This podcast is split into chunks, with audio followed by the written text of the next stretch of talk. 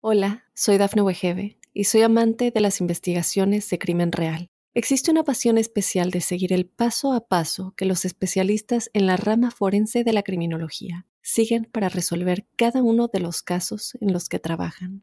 Si tú, como yo, eres una de las personas que encuentran fascinante escuchar este tipo de investigaciones, te invito a escuchar el podcast Trazos Criminales con la experta en perfilación criminal, Laura Quiñones Orquiza en tu plataforma de audio favorita. Si los Capricornio vinieron a esta vida a hacer dinero, ¿cómo no lo van a hacer ahora? Y lo que el reto que tiene es el de no preocuparse, sino el de ocuparse. Todos los planetas en el eje del dinero. La temporada clave para tomar nuevos rumbos, cambiar de trabajo, realizar inversiones, cambiar la visión del dinero, acceder a otro tipo de oportunidades, valorarlas y, disponerse de la mejor manera. Y eso sí, con optimismo, con una actitud creativa, amable y favorable. Hasta el día 6, el tiempo de los amores que llegan y de los acuerdos que se pactan. Así que un periodo largo, casi de cuatro meses, hasta el 6 de este mes de marzo, están perfectamente bien para clarificar el futuro sentimental y afectivo. A partir del día 6, surge un escenario favorable para las ganancias eh, ocasionales, una temporada para tomar nuevos rumbos, sobre todo en el plano financiero, y de cambiar como su historia en ese ámbito. Una temporada decisiva en ese sentido. Sus parejas en crisis.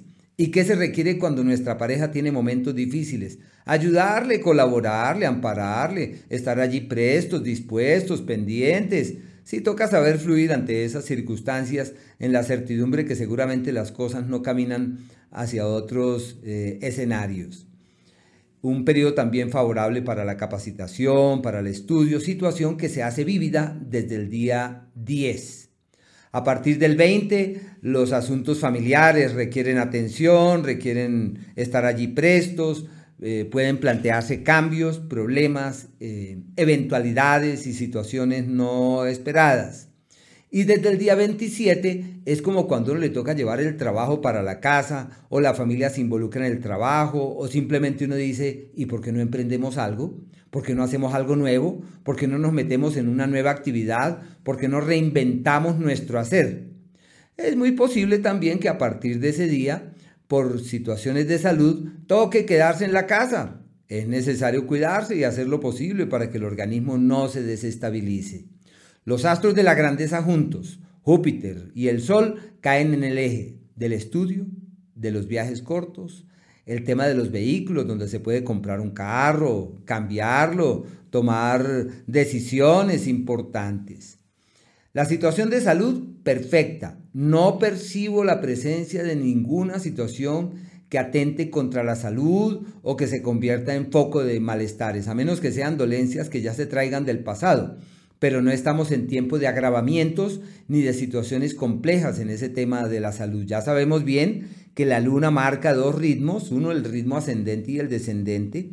Hasta el día 17, todo lo que tome vida eh, evoluciona con gran rapidez, hablando sobre todo de las enfermedades. Y las dolencias que surgen luego del día 19 no tienen futuro, esas se desaparecen eh, en un abrir y cerrar de ojos, muy fácil y muy rápidamente.